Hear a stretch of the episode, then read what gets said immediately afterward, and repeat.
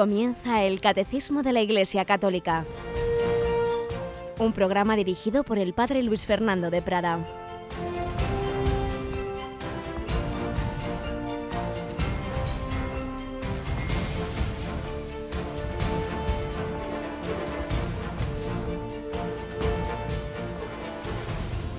Alabados sean Jesús, María y José. Un cordialísimo saludo, querida familia de Radio María. Comenzamos este nuevo día en el nombre del Señor. Un nuevo día este tiempo de cuaresma, por tanto, nuevas gracias que Dios nos concede hoy para acercarnos a Él, nuevas gracias de conversión, nuevas gracias para mirar a Jesucristo, para mirar también a la vida eterna de la que nos hablan las lecturas de la misa de este día. Y también nuevas ayudas que nos ofrece Radio María en este camino cuaresmal desde la mañanita porque tenemos con nosotros a Rocío. Rocío, buenos días. Buenos días a todos. A las diez y media tenemos ya otra charla cuaresmal, ¿verdad? Eso es, el padre Diego Muñoz nos va a acompañar en esta segunda semana de charlas cuaresmales a partir de las diez y media y hasta las once. Pero por otro lado estamos en, en la novena de la gracia a las 7 de la tarde. Empezábamos ayer en esta novena San Francisco Javier desde, desde su casa, desde, el castillo de Javier. Eso es. Y a las 7 de la tarde eh, vamos a unirnos en oración en esta novena. Eh, empezamos ayer, continuamos hoy. Así es, eh, con el rezo del rosario y la predicación de la novena por el obispo auxiliar de Pamplona y Tudela, don Juan Antonio Aznárez. Pero es que además Hoy tenemos jornada intensiva porque es víspera de primer viernes de mes. Así que, ¿qué tenemos por la noche, Rocío? Pues a las 11 en punto es hora santa desde la capilla de la emisora de Radio María en Madrid. 11 de la noche, nuestra hora santa, ese momento en que tantísimas personas, tantísimos conventos, tantísimos tantísimos cristianos de toda condición y también incluso desde fuera de España a través de Internet se unen en oración ante el Santísimo Sacramento en nuestra capilla. Así que como veis, un día intenso de oración en Radio María, charla cuaresmal a las diez y media, la novena de la gracia a las siete de la tarde y la hora santa a las once de la noche. Y en otro orden de cosas, por si luego se nos olvida recordarlo, en este tema que estamos viendo del hombre como cuerpo y alma, el sábado en torno al catecismo ofreceremos una una de las conferencias que tenemos guardadas del padre Manuel Carreira, gran científico, que nos va a explicar con su ciencia, que un servidor no tiene, esos aspectos de lo que es la materia y lo que es el espíritu. Pues vamos nosotros, vamos nosotros con nuestro programa de hoy. Vamos adelante, como siempre comenzamos con alguna aplicación a nuestra vida, con alguna enseñanza para nuestra vida ordinaria.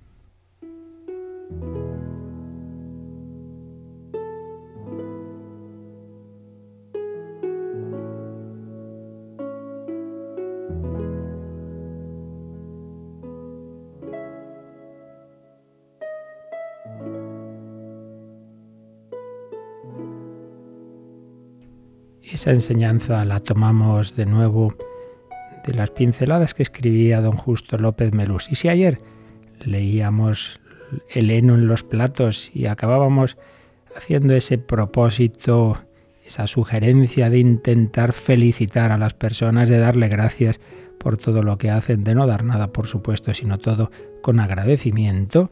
Hoy la propuesta es la sonrisa, hoy la propuesta es alegrar a los demás en una pincelada que se titula Saltos de Alegría.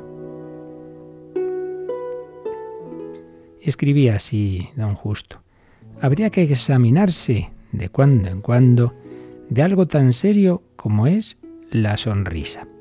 ¿He logrado durante el día suscitar la sonrisa en un enfermo? ¿En un niño? ¿En una persona angustiada? ¿He sabido reírme alguna vez de mí mismo? Ante el triunfo y el gozo ajeno me he alegrado sinceramente. ¿He dedicado algún tiempo a mirar una flor, un pájaro que vuela, tantas maravillas de Dios?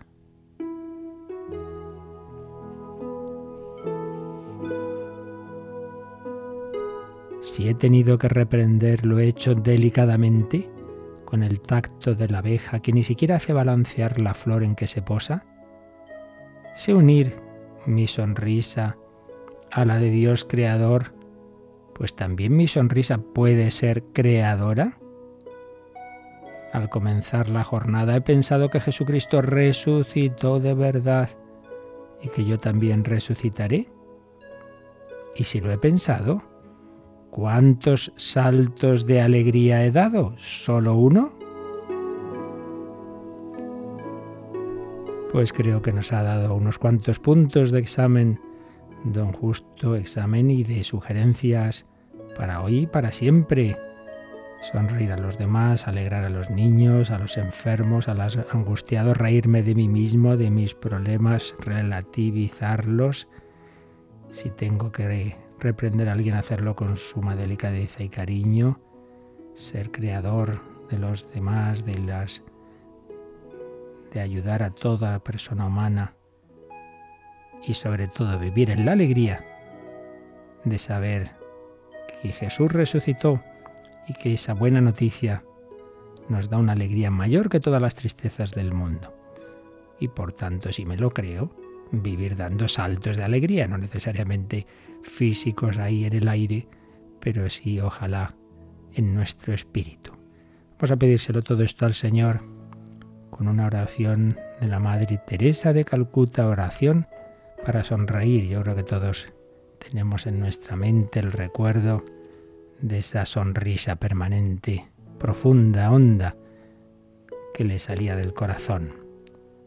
Señor, renueva mi espíritu y dibuja en mi rostro sonrisas de gozo por la riqueza de tu bendición.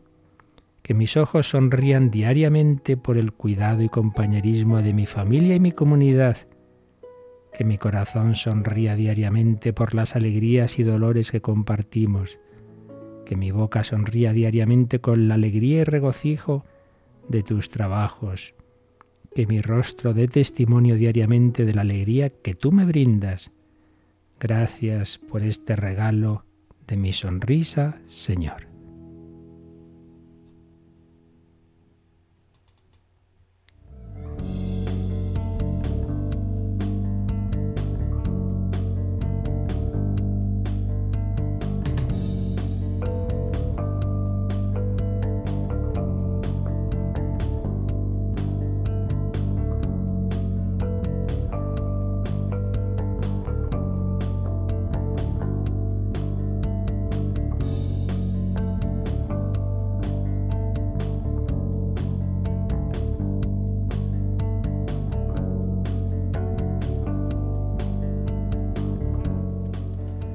Pues vamos adelante con alegría, vamos a seguir recibiendo las enseñanzas de nuestra Madre, la Iglesia. Estamos en ese tratado de Dios creador del hombre, la antropología, la visión cristiana del hombre. Y ayer estábamos comentando pues sobre esa composición del hombre que es uno en cuerpo y alma, corpore et anima uno, se titula el apartado en el que estamos. Tenemos una dimensión corporal y espiritual. Primera línea del primer número que habla de esto, el 362, dice que la persona humana creada imagen de Dios es un ser a la vez corporal y espiritual. Es un tema que evidentemente ha estado siempre en la reflexión de todos los pueblos, de todos los grandes filósofos, y que ante ese misterio del hombre a veces se han ido al extremo de acentuar mucho lo espiritual y, menospreciar el cuerpo o el contrario, que es el más frecuente en nuestra época, de reducir todo a lo corporal, de reducir todo a la materia o decir no, no, están las dos dimensiones, pero cada una por su lado, lo que se llama el dualismo. Pues bien, la Iglesia heredera de toda esa revelación bíblica de cómo Dios ha ido mostrando quién es el hombre, pero que luego también ha ido expresando esas, esos grandes conceptos bíblicos con los términos cada vez más precisos, veíamos ayer cómo hizo esa precisión, eh, sobre todo en, unos concilios. Eh, de ello nos hablaba un número que leímos ayer, pero vamos a volver a leer para profundizar en este tema. El número 365, Rocío. Vamos con él otra vez. La unidad del alma y el cuerpo es tan profunda que se debe considerar al alma como la forma del cuerpo, es decir, gracias al alma espiritual, la materia que integra el cuerpo es un cuerpo humano y viviente.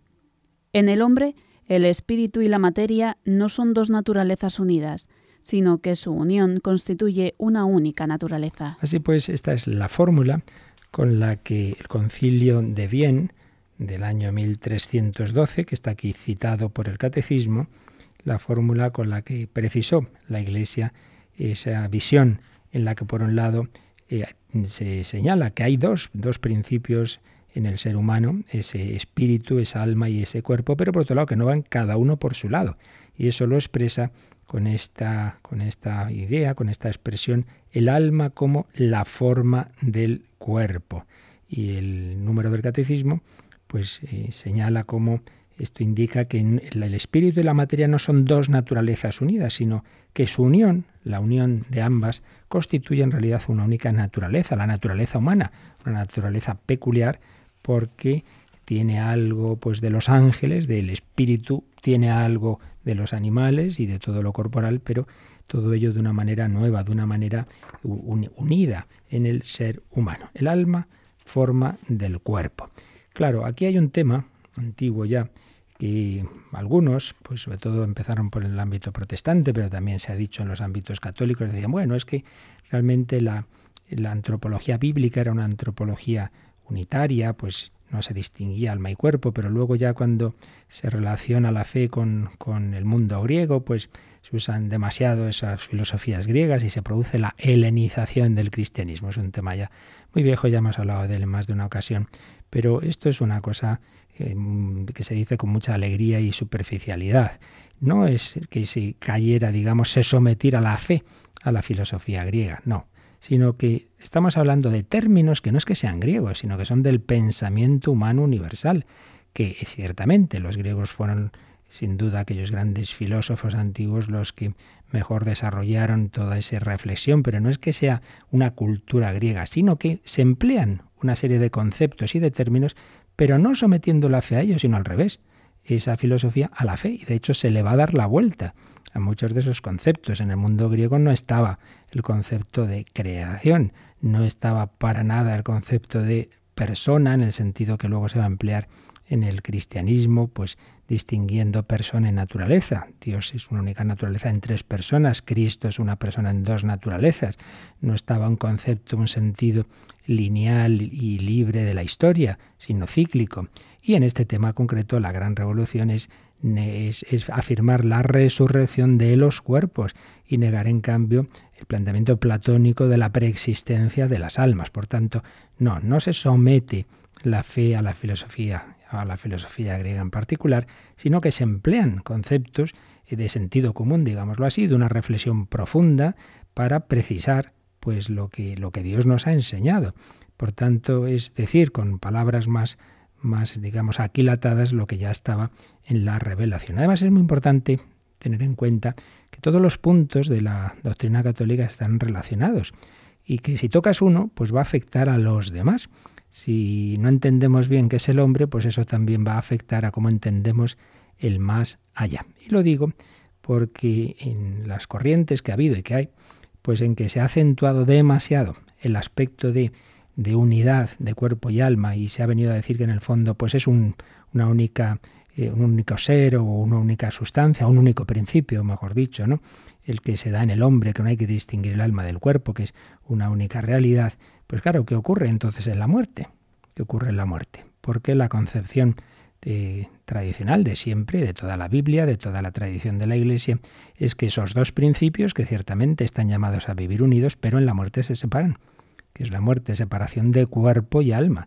Y por tanto hay una etapa que se llama la escatología intermedia, en la cual se produce una situación que es provisional, que es anómala, que no es lo, que Dios quiere para siempre, pero se produce esa situación en la cual ese cuerpo queda aquí en la tierra, ese cuerpo que ha estado informado por el alma durante el tiempo de nuestra vida, y el alma queda en una situación sea de cielo, sea de purgatorio, sea de infierno, ese estado en que el alma queda tras el juicio particular, a la espera de la resurrección. Por tanto, hay un tiempo, aquí entramos en el misterio, como es el tiempo en el más allá, pues no lo sabemos, pero hay una sucesión. a veces nos hacemos un lío, y grandes teólogos se lo hacen también, pues que una cosa es que no sea el cuerpo, el tiempo como aquí, porque ya la materia allí tiene una situación distinta y otra cosa es la eternidad. La eternidad solo de Dios, el modo de ser de Dios, pero en las criaturas y también en los ángeles, que son puros espíritus, hay algún tipo de sucesión, hay un antes y hay un después, hay algún tipo de tiempo. En cualquier caso,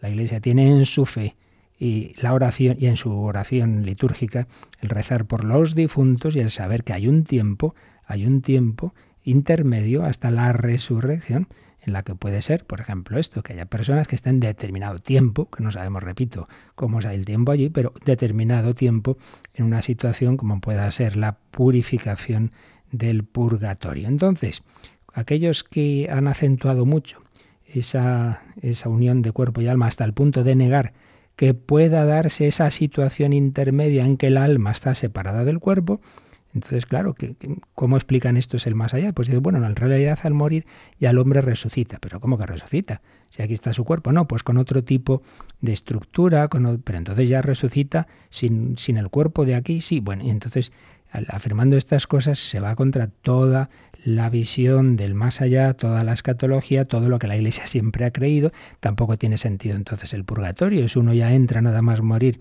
en esa situación definitiva y por otro lado, entonces uno se pregunta, bueno, entonces qué diferencia hay entre el Señor Jesús, que ya está en cuerpo y alma en los cielos, o la Virgen María, que también creemos que está en cuerpo y alma, y los demás. Entonces, en el fondo todos estamos en cuerpo y alma, todo entonces, como veis, el afirmar algunas cosas repercute en otras y todo eso afecta a la fe, y esa no es la fe de la Iglesia. No podemos pues caer en justo lo que antes de algunos acusan de, a, a la Iglesia de haberse helenizado, pues más bien es al revés. En este caso, con estas teorías, por seguir determinadas teorías, al final no somos fieles a la fe. Entonces uno siempre debe subordinar sus teorías a la fe. Mire, lo que nos dice la fe es esto. Y aquí en este programa del catecismo, evidentemente, nosotros no, no entramos habitualmente en teorías discutidas, no, no ponemos lo que dice el catecismo, lo que dice la fe de la Iglesia. Dejemos a los especialistas que luego discutan posibles teorías en determinados temas, hasta qué punto esto puede ser o no, pero aquí obviamente solo vamos a exponer siempre pues lo que es la fe de la Iglesia y, las explicaciones conforme a ella. Y para ello pues se nos dio el catecismo, ahí no, no entran hipótesis extrañas, ¿verdad? Sino todo conforme al magisterio de la Iglesia. Pues bien, cuando se daban estas teorías que os digo, de que no hay una situación del alma separada, de que no hay escatología intermedia, los años 70, 80, salió un documento, un documento de la Congregación para la Doctrina de la Fe, un documento de mayo de 1979, 17 de mayo del 79, carta a los presidentes de las conferencias episcopales sobre algunas cuestiones de escatología una carta de la Coración de Latina a la Fe, que aún no estaba presidida por el cardenal Ratzinger, sería después cuando llegó a ella, pero que fue confirmada por Juan Pablo II, y por tanto es un documento de magisterio de la Iglesia. Y entonces aquí se tocan algunos puntos que tienen que ver y con lo que estamos viendo. Aquí no estamos en la escatología ahora, pero de rebote sí tiene que ver porque está este tema que os digo de cuerpo y alma. Entonces este documento recuerda, pues en primer lugar, claro, la fe de la Iglesia en la resurrección de los muertos, que la resurrección se refiere a todo el hombre y que es la extensión de la resurrección de Cristo a todos nosotros. Y sobre todo hay un punto que es el que más tiene que ver con lo que aquí estamos viendo del ser humano como cuerpo y alma. Dice así, la Iglesia afirma la supervivencia y la subsistencia después de la muerte de un elemento espiritual que está dotado de conciencia y de voluntad, de manera que subsiste el mismo yo humano, carente, mientras tanto, del complemento de su cuerpo. Así que la Iglesia afirma que subsiste después de la muerte un elemento espiritual, ese yo humano, con conciencia, con voluntad, pero carente de su cuerpo, ese cuerpo que ha tenido aquí. Para designar este elemento, ese elemento espiritual, la Iglesia emplea la palabra alma, consagrada por el uso de la Sagrada Escritura y de la tradición. Aunque ella, la Iglesia, no ignora que este término tiene en la Biblia diversas acepciones, recordáis que ayer las vimos, opina, sin embargo, que no se da razón alguna válida para rechazarlo.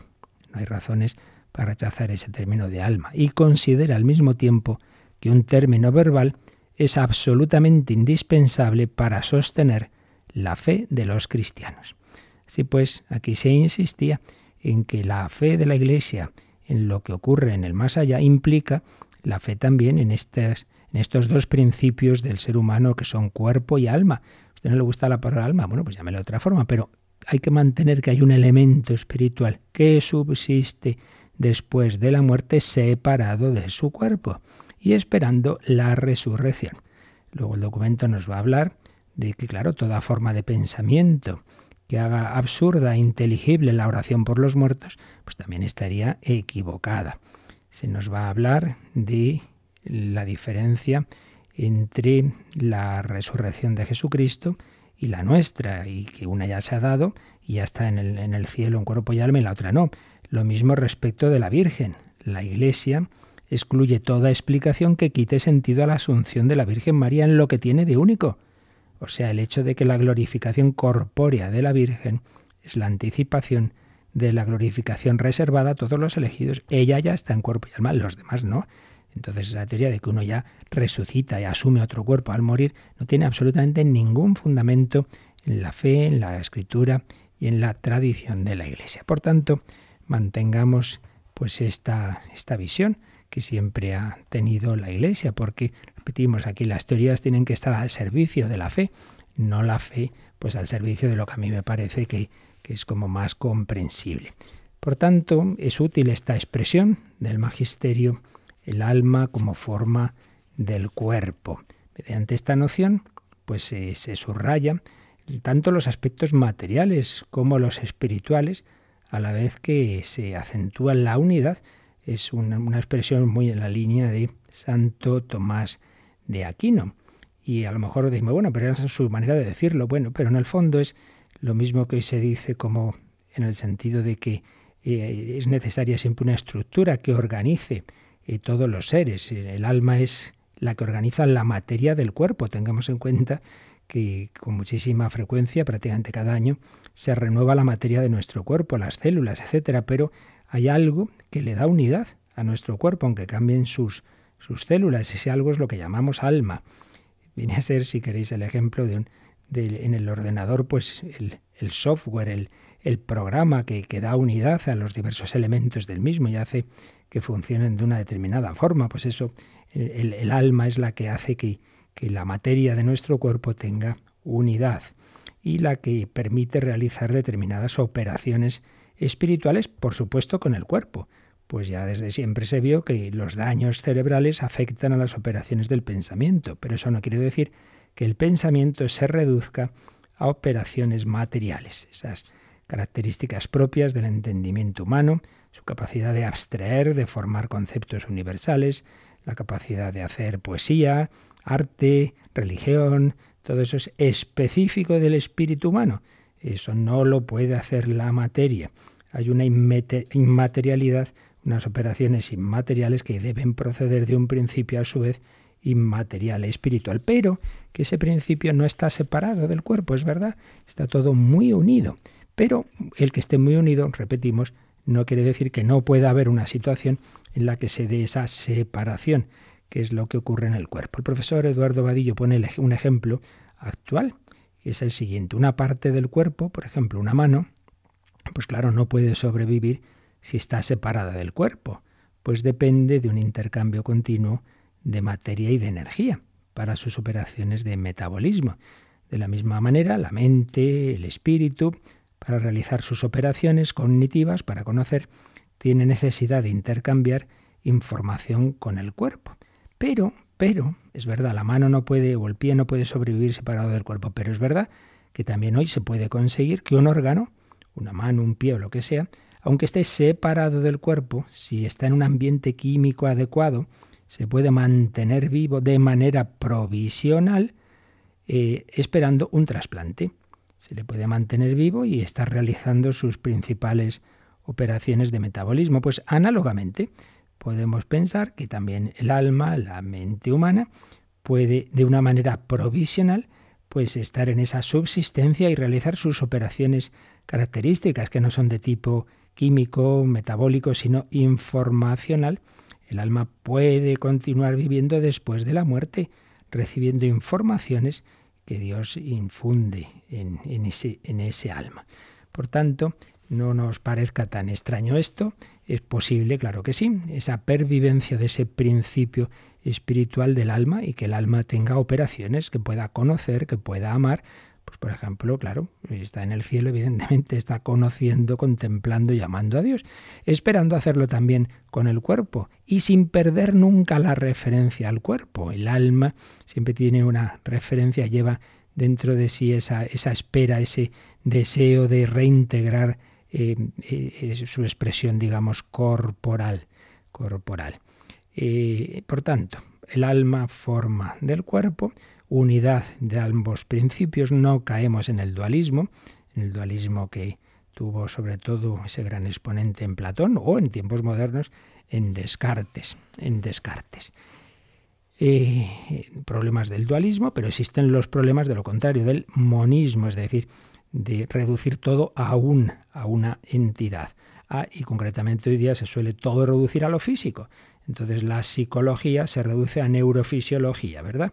Entonces todo lo que pensamos y tal, pues nada, es pura, pura destilación de la materia, como decían los materialistas clásicos. Pero cualquier persona que no sea, que no esté llevada de prejuicios ideológicos, se da cuenta de que no, de que son, son niveles distintos, que no podemos reducir eh, una, un, en, un, enunciado, por ejemplo, eh, poético o de, o de, tipo religioso, eh, o un pensamiento filosófico. A ver, esto póngamelo usted en términos matemáticos, redúzcamelo a materia, que no, que es que son cosas distintas, obedecen a lógicas completamente distintas. Así pues, cuerpo y espíritu y unidad de ambos, unidad de cuerpo y de espíritu, pero una unidad que no excluye que hay dos principios, que son dos principios distintos, y por tanto unidad no quiere decir monismo, no quiere decir reduccionismo. Em, el, entonces teólogo y, y, luego cardenal y luego papa Joseph Ratzinger escribió una de sus obras teológicas clásicas, es una escatología, tratado del más allá. En la última edición de este libro, pues recogía especialmente toda esta polémica sobre el cuerpo y el alma y añadía un, apéndice donde recordaba que también un notable neurofisiólogo, John Eccles, premio Nobel, un gran conocedor del cerebro humano, y el filósofo Karl Popper, que era agnóstico, que era positivista, y sin embargo los dos rechazaban ese materialismo neurofisiológico y ese monismo. Tienen una obra que se llama El yo y su cerebro, el yo y su cerebro. El yo, decían, posee al cerebro como a su sustrato fisiológico y lo utiliza como su instrumento, como su instrumento. John Eccles incluso dejaba abierta la pregunta por la inmortalidad del yo y escribía así, el surgimiento, al igual que la desaparición de nuestra existencia, son, tal como se reconoce en el último plano del problema cuerpo-alma, las dos caras del mismo misterio.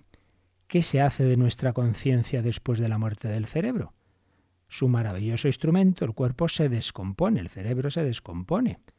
¿Se renovará nuevamente el yo en otra forma de manifestarse? Esta pregunta, decía, está fuera de lo que la ciencia puede conocer. En efecto, el científico no puede responder a eso, pero lo que está claro es que la, la respuesta cristiana sobre la existencia y la inmortalidad del alma no, está postulando cosas eh, científicamente absurdas, sino que ya vemos que incluso estos científicos, y incluido, pues como digo, el planteamiento más bien agnóstico de Karl Popper, sin embargo, pues iban en esta línea. Y luego, pues se hacía unas reflexiones muy bellas, Joseph Rasinger, que vamos a recordar, pero vamos a hacerlo después de un momento de meditar en todo ello, de darle gracias a Dios. Somos barro, pero un barro que, eh, elevado por Dios, somos criatura, criatura habitada por Dios nuestro Señor, Él nos sondee, nos conoce, pero vamos a darle gracias de todo ello y a pedir que todo nuestro ser, cuerpo y alma, viva en esa alegría de los hijos de Dios.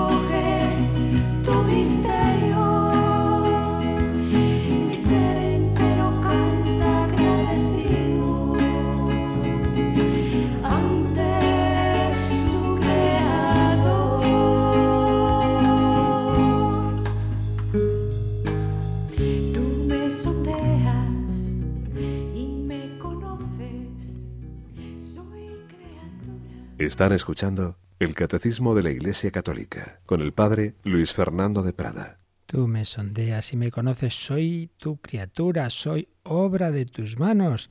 Somos creados por Dios y nos ha dado esa dimensión espiritual, ese espíritu, esa alma con la que podemos amar, conocer de manera inmaterial, pero que lo hacemos en esta unidad sustancial de cuerpo y alma y por ello eh, no, somos, no somos pura materia, pero sí estamos hechos de esta forma en la que el espíritu se sirve del cuerpo y es al que está plenamente unido.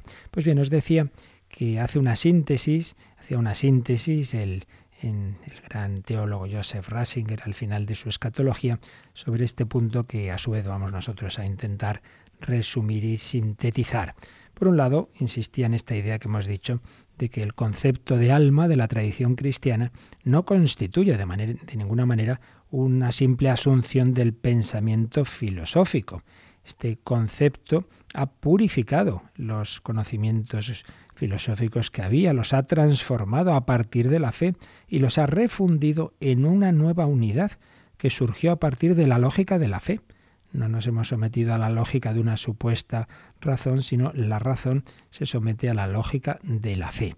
Lo novedoso de lo cristiano halló su expresión más fuerte en la fórmula del alma como forma del cuerpo. Esa expresión de Tomás de Aquino y que asume el concilio de bien no fue someterse a la filosofía aristotélica, sino que fue una forma de expresar lo que en el fondo estaba ya en la revelación. Es una forma del lenguaje de la fe, una posición que está más allá del monismo y del dualismo. Ni la Iglesia ni cae en ese monismo de reducir todo a una única, a un único principio, todo sería materia, pero tampoco en el dualismo. Cada, cada principio, el alma y el espíritu irían por su lado. Un cristiano no debe considerar el monismo como menos peligroso que el dualismo. Los dos, los dos son, son posturas equivocadas. Porque incluso, señalaba Joseph Ratzinger, cuando hablamos del alma separado del cuerpo, eh, es un alma que en el fondo siempre tiene una relación al cuerpo. Siempre, eh, dice, no se, no se desprende de esa relación tampoco en la muerte. Está esperando la resurrección. Ya decía Tertuliano que indigno sería de Dios salvar solo a medio hombre. No, no.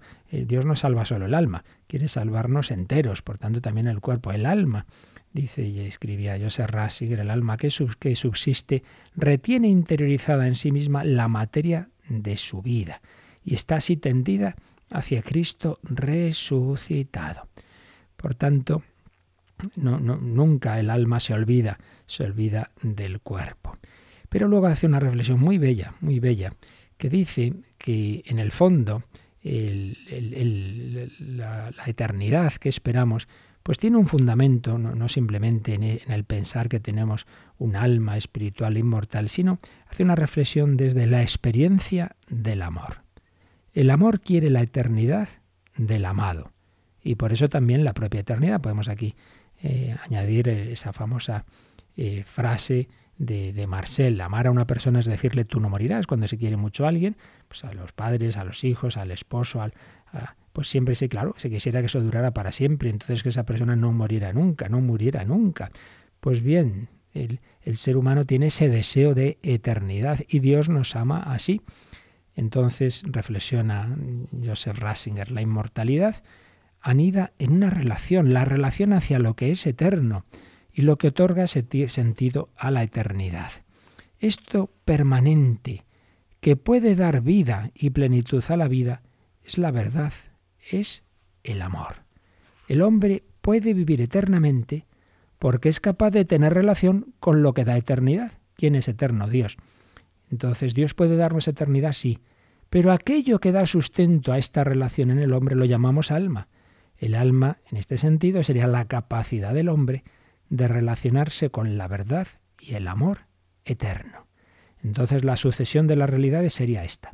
La verdad, que es amor y que se llama Dios, da al ser humano eternidad. Dios quiere que, que, el hombre al que ha creado quiere tener con él una relación para siempre. El amor por parte de Dios está ofrecido para siempre. Sí que se puede cumplir ese deseo de un amor eterno, pero para, para que el hombre pueda tener esa eternidad, le da al hombre ese sustrato eh, que es el alma, que es el espíritu.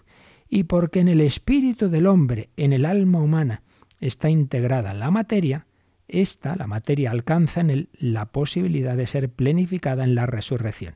El alma tiene ese deseo de eternamente estar con Dios. Dios ha creado el alma, espiritual y eterna, pero el alma está integrada en el cuerpo y por tanto digamos como que es muy coherente que ese cuerpo también vaya a vivir para siempre. Ese, ese cuerpo va a resucitar. Esto es, lo sabemos por la revelación, por la fe, no por otra cosa, que, que vamos a resucitar, pero es por otro lado muy coherente, muy coherente con la razón, porque todo el ser humano quiere vivir eternamente. Y aquí, sin embargo, vemos que llega la muerte. Sí, tranquilo, pero vivirás entero, también tu cuerpo disfrutará de Dios y tendrá una relación de amor con Dios y con todos los seres que estén en Dios, que eso es el banquete del reino de los cielos. Sigue diciendo Ratzinger. Platón reconoció que la inmortalidad sólo puede provenir de lo que es inmortal, de la verdad, y que por eso la esperanza de vida eterna para el hombre se funda en su relación con la verdad. Claro, Platón hablaba de las ideas eternas, ¿no? Para él la verdad seguía siendo un concepto abstracto, pero cuando entró en el mundo aquel que pudo decir de sí, yo soy la verdad, se modificó también desde sus mismas bases el significado de las afirmaciones platónicas. La fórmula de que la verdad otorga inmortalidad podía seguir en pie sin cortapisas, pero pasaba a fundirse con otra fórmula. Yo soy la resurrección y la vida. El que cree en mí, aunque muera, vivirá. La fórmula se había convertido en un camino. En la relación con Cristo puede amarse la verdad y por eso el estar con el Señor es vivir, sea que estemos despiertos o dormidos. Fijaos qué bonito. Platón hacía una referencia a que el hombre puede vivir eternamente en relación con la verdad, pero claro que era para él la verdad, pues ideas. Pero nosotros sabemos que la verdad es una persona, es es, el Hijo de Dios que se ha hecho hombre. Bueno, las tres personas divinas, evidentemente, Dios es la verdad, pero la segunda se ha hecho hombre y nos ha dicho estas palabras, yo soy camino, verdad y vida, y yo soy la resurrección y la vida. El que cree en mí, aunque muera, vivirá. Ahora ya no es algo abstracto, estamos hablando de la relación con Cristo. Podemos amar, amar la verdad, porque la verdad es Jesús. Y porque así es, la fe en la inmortalidad y en la resurrección es en última instancia idéntica con la fe en Dios. Solo puede fundarse en ella. Y porque para nosotros Dios solo se hace concreto en Cristo, nuestra esperanza solo se hace concreta en la fe en Cristo. Esto no hace superflua la razón.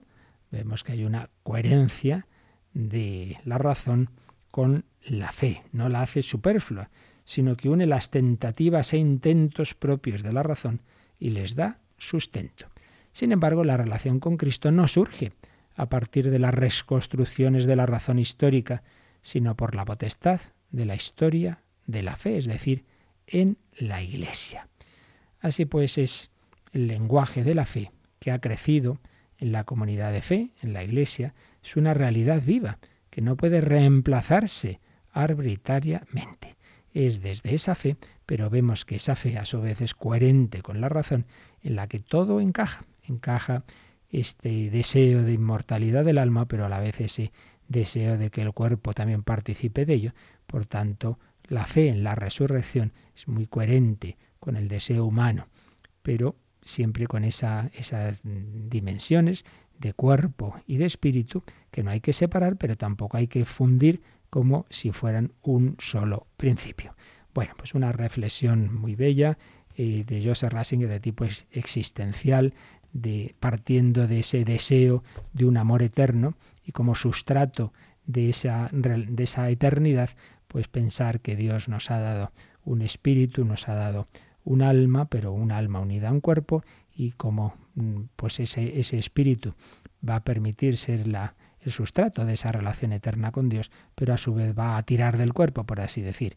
También cuando el alma esté separada del cuerpo tras la muerte, estará en relación de alguna manera con su cuerpo, esperando que ese cuerpo también resucite y participe de su propia vida eterna. Bueno, y vamos a ver otro número más en que se nos habla de cómo el ser humano recibe el principio corporal de sus padres, pero luego recibe el alma directamente de Dios. Cada uno de nosotros, al ser concebidos, pues Dios infunde en nosotros el alma. Pero bueno, ya lo veremos con, calma en el próximo día, porque mejor lo dejamos aquí y así eh, podemos, tenemos un poquito también más de tiempo para, para vuestras consultas eh, sobre estos temas tan interesantes o sobre lo que queráis. Lo dejamos aquí y hacemos un momento final de reflexión mientras nos recuerdan cómo podéis poneros en contacto con nosotros. Participa en el programa con tus preguntas y dudas. Llama al 91 153 8550. También puedes hacerlo escribiendo al mail catecismo arroba radiomaria.es. Catecismo arroba radiomaria.es.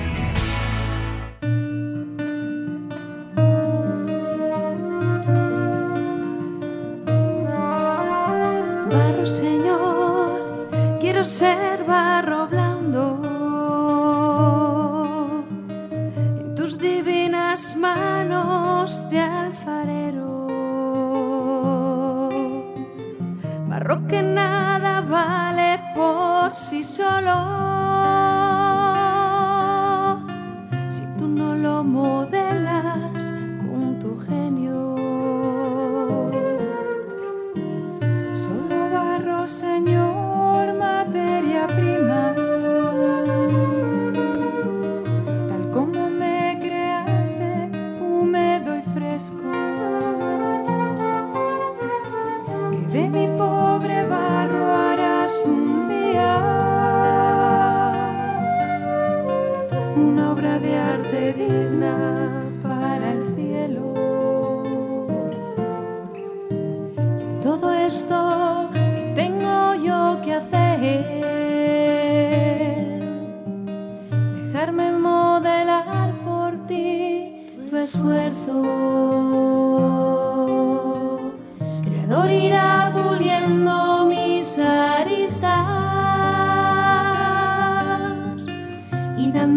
vida lo que estaba muerto. Barro, Señor, ser solo barro quiero. Que nunca pida cuentas a su dueño. Barro que no se seque y sea dócil cuando lo aprietes pues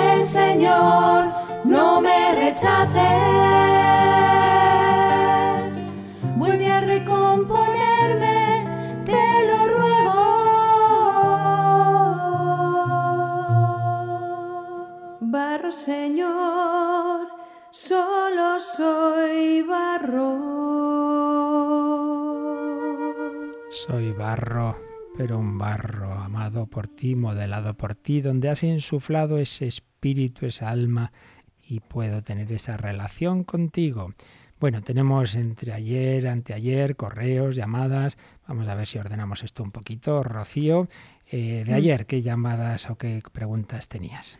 Pues nos llamó un oyente de Madrid preguntando qué ocurre exactamente cuando morimos en lo referente a la dualidad entre cuerpo y alma. Bueno, pues ya realmente podemos decir que prácticamente hemos respondido hoy. Esa, esa, esa unidad sustancial de cuerpo y alma se rompe de una manera provisional en la muerte. El cuerpo queda aquí y el alma va a la situación que depende de su de relación con Dios, que eso ya lo veríamos en la escatología, pero ya sabemos que son esas tres posibles relaciones. Quien está totalmente unido a Dios pasa a contemplarle directamente cielo, quien está imperfectamente unido a Dios tiene todavía que purificarse y quien ha rechazado, a quien rechace hasta el último instante la invitación de Dios a su amistad, pues se que se autoexcluye, como dice el catecismo, de esa relación con Dios, lo que llamamos infierno. El número 366, que será el que veamos el próximo día, nos dice eh, lo siguiente, nos dice que el alma espiritual es directamente creada por Dios, eh, que es inmortal y por tanto no perece cuando se separa del cuerpo en la muerte y se unirá de nuevo al cuerpo en la resurrección final. Así que eso es lo que ocurre en la muerte. ¿Qué otra pregunta teníamos de ayer?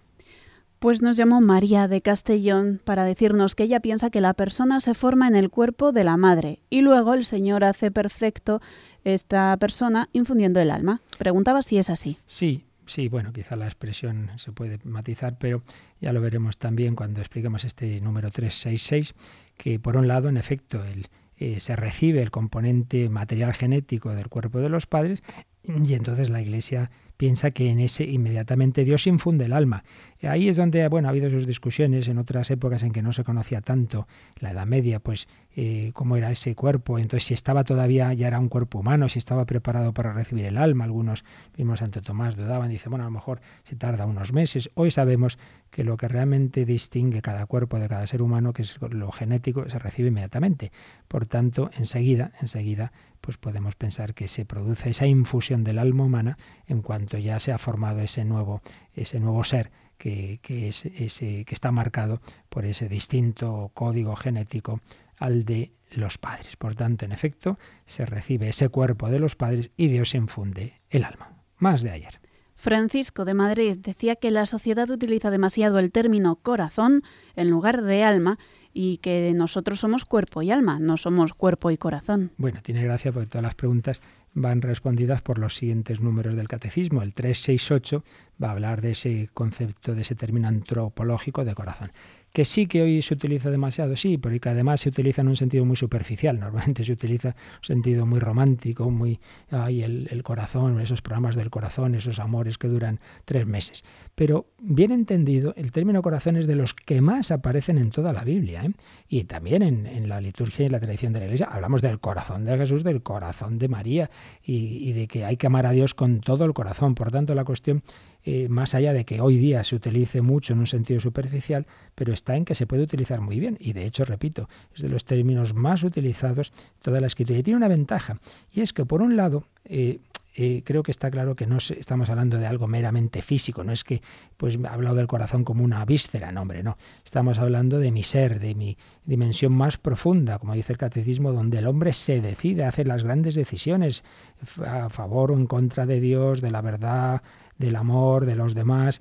Por un lado es algo, digamos, espiritual, pero por otro lado algo espiritual que integra lo corporal. Por tanto, es un término bueno para lo que hemos hablado hoy, de que por un lado estamos hablando de un yo humano, de un, de un, sujeto inteligente y libre, espiritual, pero por otro lado que no es un puro espíritu, no es un ángel, sino que tenemos integrado el cuerpo y por tanto está bien, término corazón. Así pues, yo le diría que aunque hoy se use demasiado en un sentido superficial, pero la verdad es que bien utilizado es un término muy bíblico y muy cristiano. Teníamos también algún correo y creo que también se volvía ya a llamar con una pregunta que la verdad es que nos sorprende y se nos pregunta qué, qué opinamos de algunos católicos que quieran eliminar o suprimir la conferencia episcopal. Y yo la primera noticia, sinceramente, de que haya católicos que quieran eso, pues que vamos a opinar, pues eso es una cosa eh, que viene de, de, Jesucristo. Jesucristo ha, ha instituido eh, en la iglesia basada en los apóstoles, los sucesores de los apóstoles son los obispos y luego pues los obispos a lo largo de la historia se han organizado de distintas maneras y hoy día pues algo que está ya hace mucho tiempo, ¿no? Pues las conferencias episcopales, pues pues eso está así puesto por la Iglesia, pues es así. Y entonces si hay, si hay alguien que opina que se debe suprimir, pues bueno, ¿qué quiere que le diga?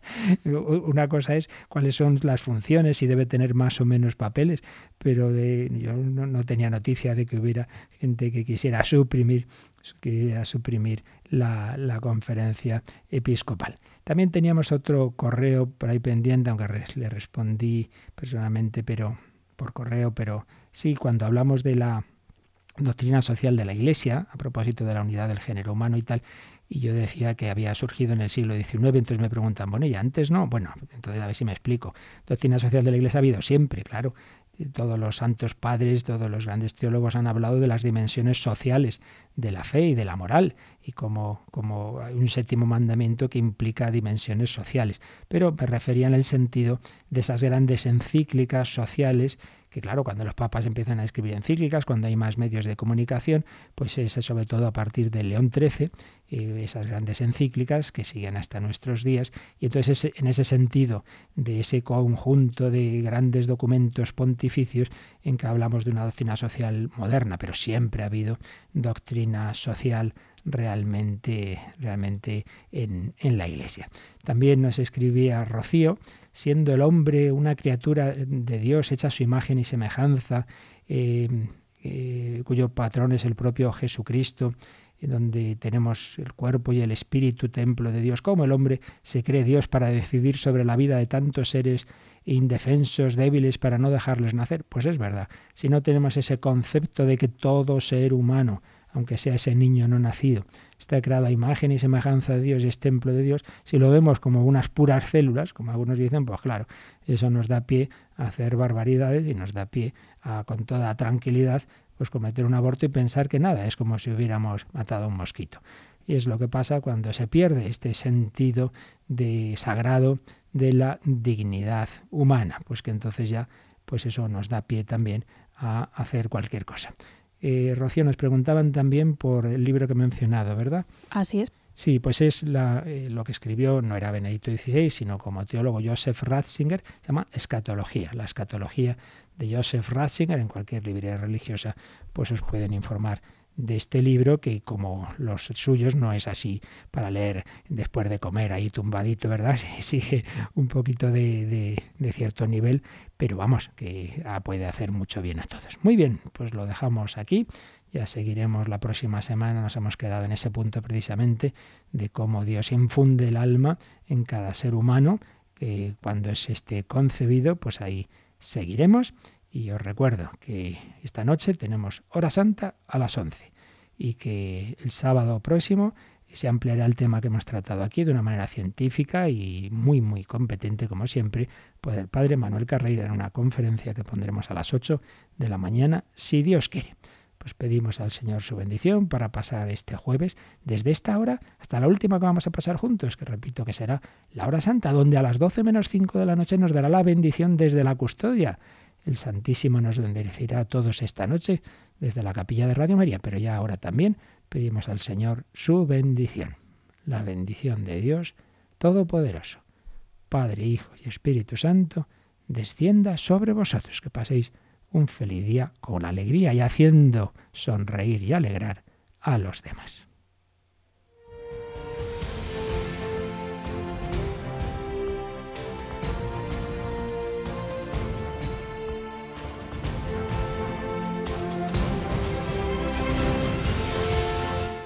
Han escuchado en Radio María el Catecismo de la Iglesia Católica.